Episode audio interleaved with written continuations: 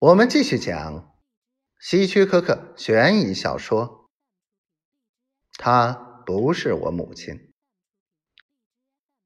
啊！不会的，露西用手捂住嘴巴。她是黛拉，连克莱尔现在也承认这一点了。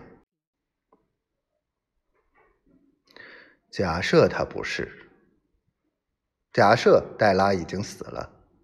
被埋葬了。他们互相凝视着对方。露西姑妈转过脸，双手握住克莱尔冰冷的手。他侄女措辞谨慎的说：“我母亲死了，你知道这事儿？”他把信封放在桌子上。我什么都不知道，我只是在假设。你现在已经知道，一个清晰的指纹是多么重要。凯勒警官说，在过去的几个星期里，你学到了许多有关指纹的知识，所以你知道。如果这里有一个非常清晰的指纹，我们把它送到华盛顿，就可以得知许多情况。他似乎一点儿也不着急，又拿起信封，敲敲桌桌面。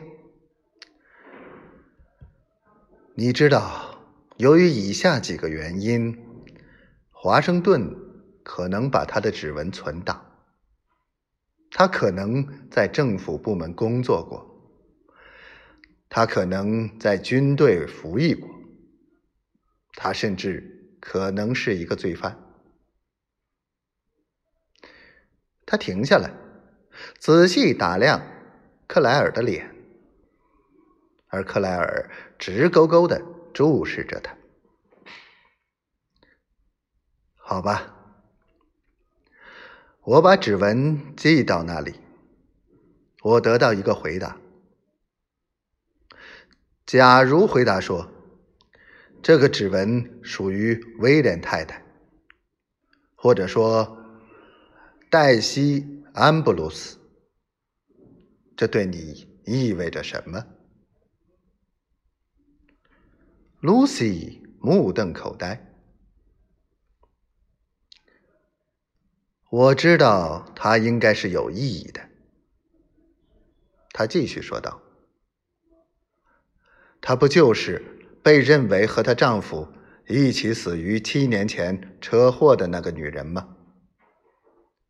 所以，也许她没有死去，也许这个小姑娘的母亲才是死者。”